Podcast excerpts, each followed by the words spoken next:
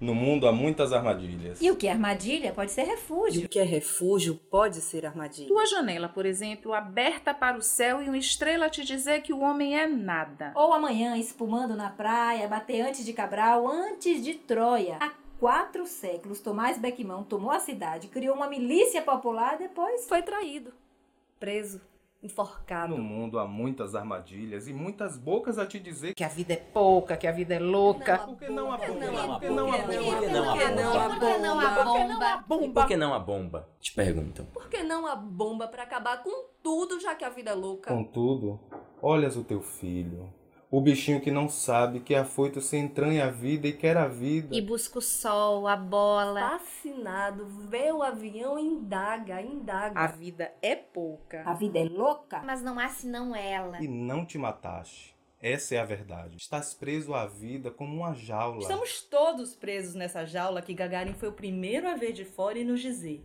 É azul. E já o sabíamos.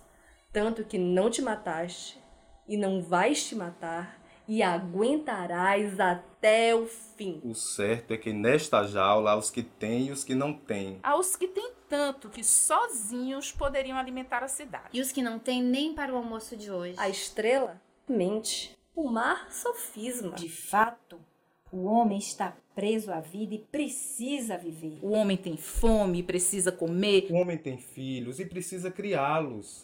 Há muitas armadilhas no mundo. E é preciso quebrá-las. Essa foi a companhia subversiva de dizedores diversos, dizendo o poema de Ferreira Goulart, No Mundo Há Muitas Armadilhas. E esse é o Quarentena com Poema número 181.